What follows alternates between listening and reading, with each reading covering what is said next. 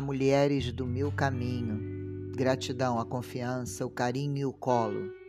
Esse colo cremoso que cada uma de vocês me ofertou ao aceitar participar dessa jornada, pela qual eu me inspirei no ano de 2020, enquanto lia Clarissa Píncula Esther no livro Libertem a Mulher Forte.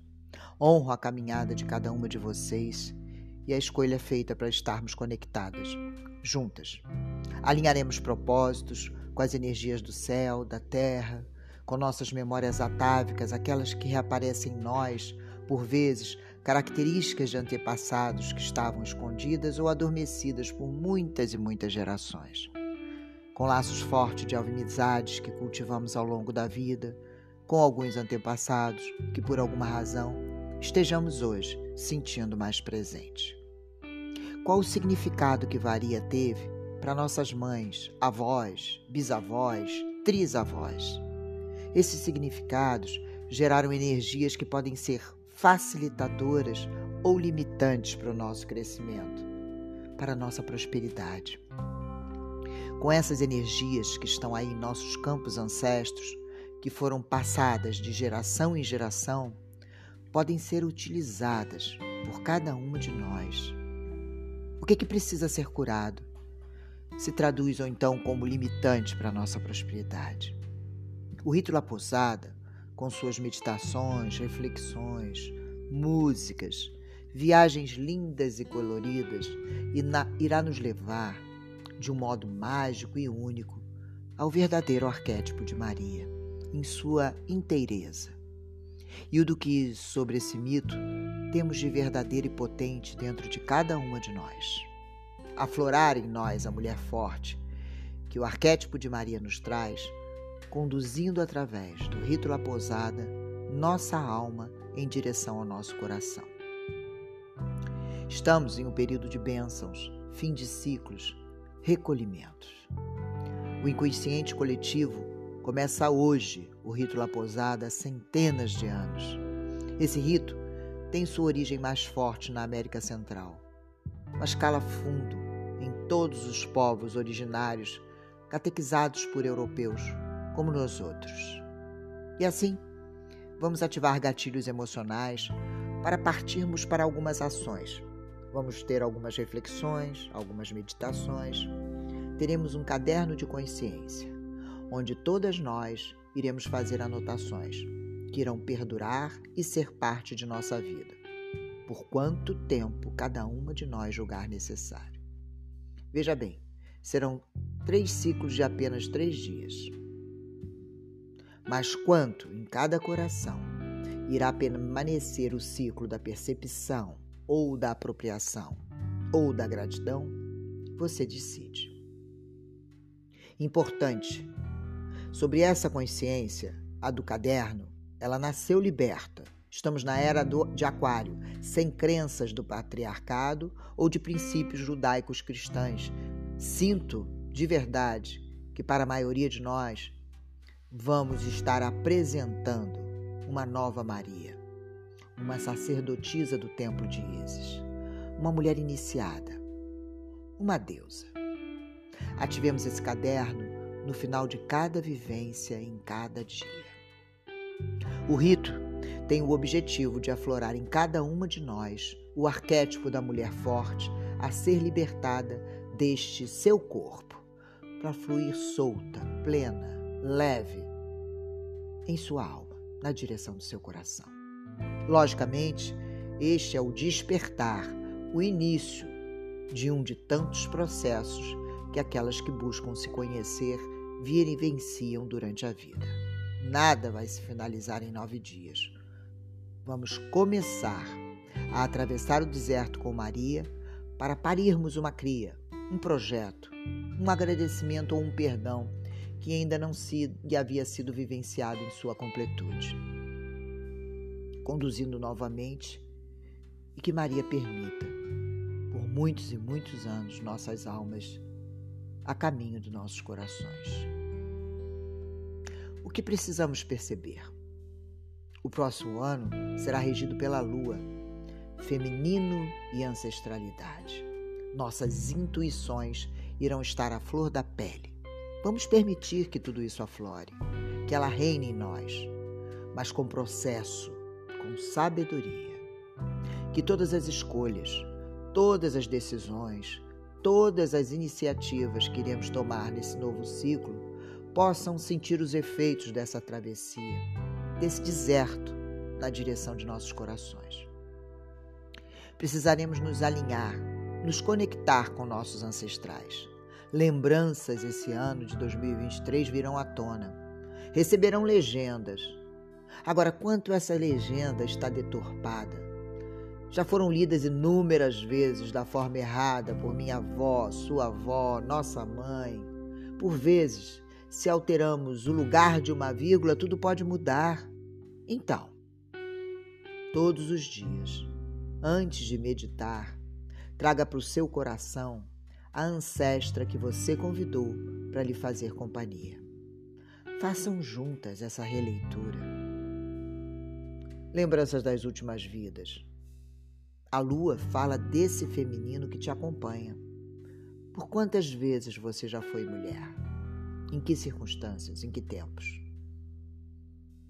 Então, não esqueça de trocar, conversar isso com a amiga que você decidiu trazer para essa jornada com você. A energia dela, a troca com ela, o calor e o colo que você vai buscar e que você vai dar. Você vai topar todos os desapegos? Precisamos ter fôlego, estando o mais leve possíveis para atravessar nossos desertos, sem carga que não é necessária. Vamos desapegar também nesses nove dias. Ideias, roupas, quinquilharias tangíveis e intangíveis. Colocar tudo para fora. Cada dia eu vou entregar o material que, como hoje, e excepcionalmente, e alguns outros dias talvez, vai demandar um pouco mais de tempo. Hoje, por conta de toda a introdução. Vamos atravessar nossos, nossos desertos e chegar aos nossos corações iluminadas pela luz límpida e intensa de Maria. A autoescrita vai nos acompanhar também. É uma ferramenta fantástica de autoconhecimento que estou começando a conhecer através do autor Emanuel Aragão. Vai ter uma etapa A e uma etapa B que eu vou colocar num arquivo em PDF ou Word para vocês no grupo. Neste escrito, nós temos uma parte que é a percepção, que é esses três dias que nós estamos vivendo, e depois o relato dessa percepção. Só escrevemos na etapa B, que é a etapa do relato. Na etapa A, que é a percepção, apenas se percebe, nunca se escreve. O papel escrito é jogado fora assim que termina a escrita, aquela daquele dia. Ele não é lido novamente depois e nem partilhado com ninguém. Ele não tem nenhum outro objetivo a não ser a simples prática em si. Ele deve ir para o lixo. Então, como estamos vivendo os três primeiros dias da primeira porta, a percepção é de extrema é, utilidade. E começamos pela manhã, quer dizer, como estou entregando hoje, comecem a partir de amanhã. Pelos nove dias, tentem fazer esse exercício assim que acordar. Vou enviar para que vocês possam acompanhar por escrito. Agora, nós vamos à leitura do fragmento do livro de Clarissa Píncola Estes. Libertem a mulher forte.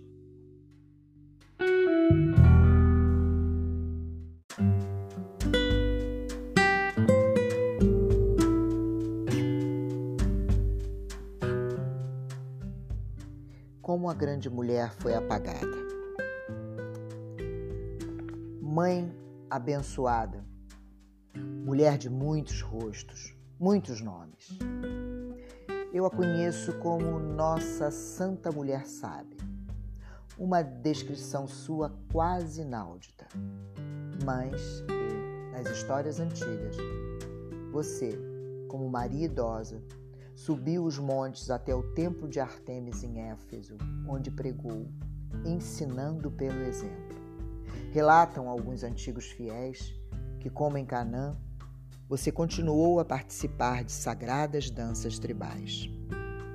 Hoje, no mês de junho de 2011, dia em que este livro se completou, e depois de quase dois milênios em que os povos de todo o mundo clamaram com dor, foi decretado para o mundo inteiro, por autoridades cristãs, que a partir daqui os missionários cristãos deverão rejeitar todas as formas de violência, entre elas a violação ou destruição de locais de culto, símbolos ou textos sagrados pertencentes a outras religiões. Se for assim, muitos motivos para aleluias que entre em vigor para todos os grupos, todos, que neste dia todas as espadas sejam transformadas em lâminas de arado, para plantar vida nova em vez de ferir a vida.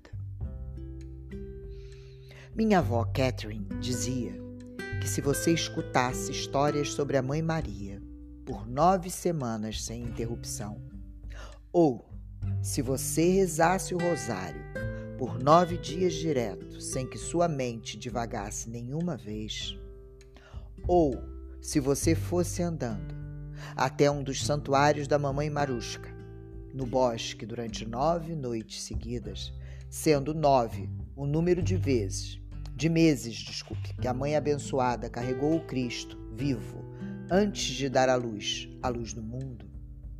Se você se dispusesse a fazer qualquer uma dessas tarefas, a Mãe abençoada apareceria diante de você e responderia a qualquer pergunta que você pudesse ter acerca de como viver na Terra, na plenitude da sua alma.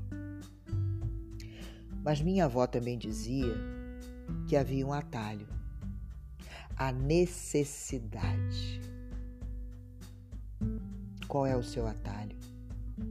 Qual é a sua necessidade? O grifo é meu. Qual atalho cada uma de nós vai escolher para esses nove dias? Continuando no livro de Clarissa. Qualquer ser humano necessitado de consolo, clareza, orientação ou força era ouvido pelo coração imaculado. E assim, a Mãe abençoada chegaria imediatamente, com os véus voando, para nos abrigar sob seu manto de proteção, para nos dar aquela única coisa pelo qual o mundo todo tanto anseia: o calor do toque misericordioso da Mãe.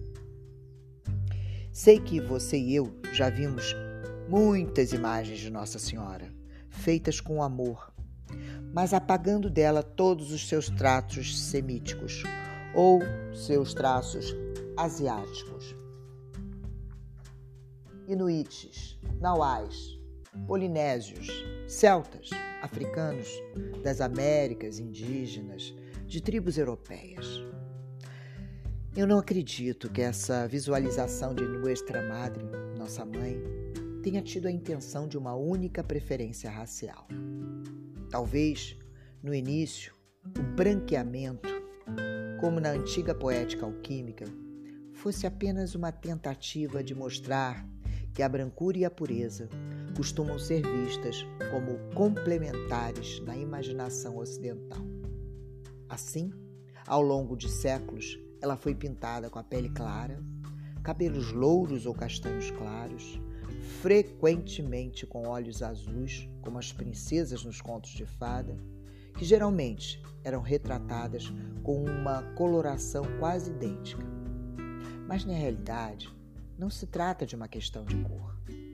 Trata-se de empalidecê-la de todas as formas, até que ela pareça congelada, anêmica e meio apagada. Nossa Maria, Mary, Miriam, Guadalupe, ao longo das eras, também veio a ser alvo de comentários em tons cada vez mais abafados. Ela é pura, sabe? Reservada. Como se diz, tão contente, tão delicada, tão calma, tão passiva, tão submissa. No entanto, eu devo dizer, em vez disso, digo fogo, fogo de amor, fogo de esperança, fogo de compaixão. E nós pertencemos sim à sua linhagem.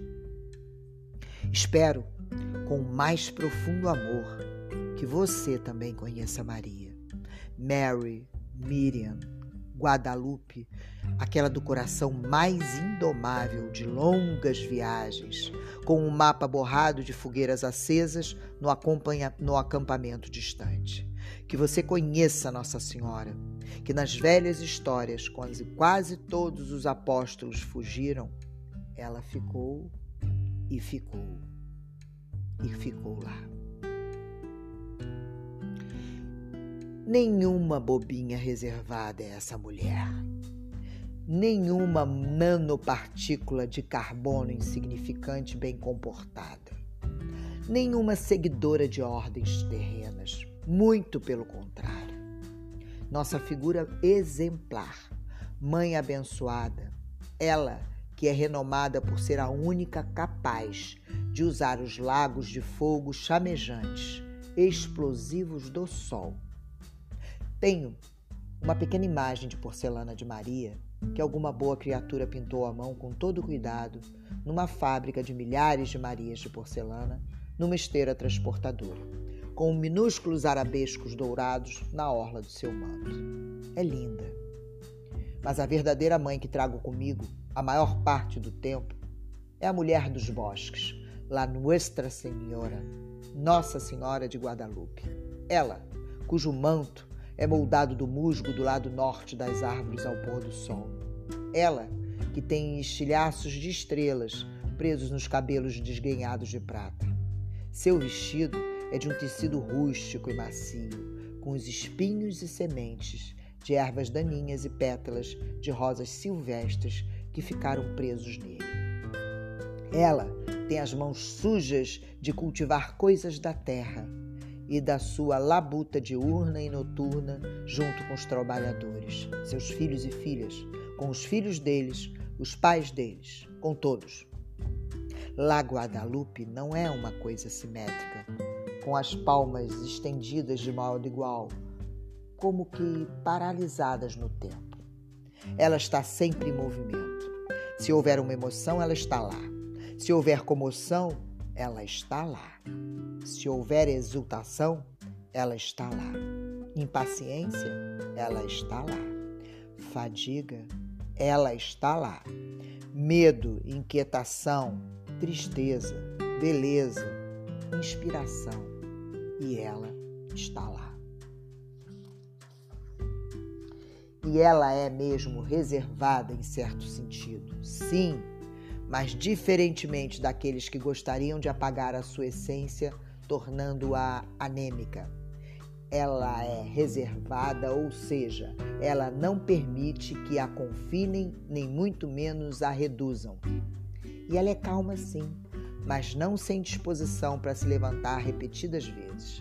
Pelo contrário, ela é calma sim, com um poderoso oceano é calmo enquanto se movimenta em enormes cavas e pináculos, suas ondas imensas, como batidas do coração, tranquilas, intencionais, musculosas.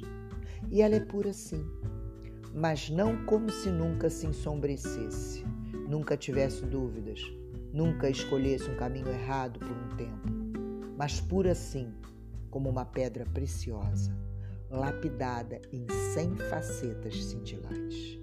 Esse tipo de pura, que quer dizer lapidada pelas provações, aventuras e desafios, e, no entanto, sem um único traço de vidro morto em faceta alguma.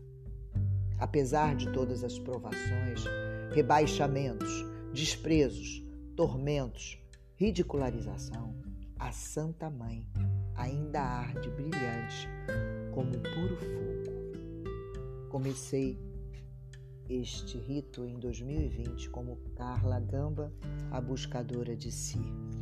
Hoje encontro meu coração como doula de almas.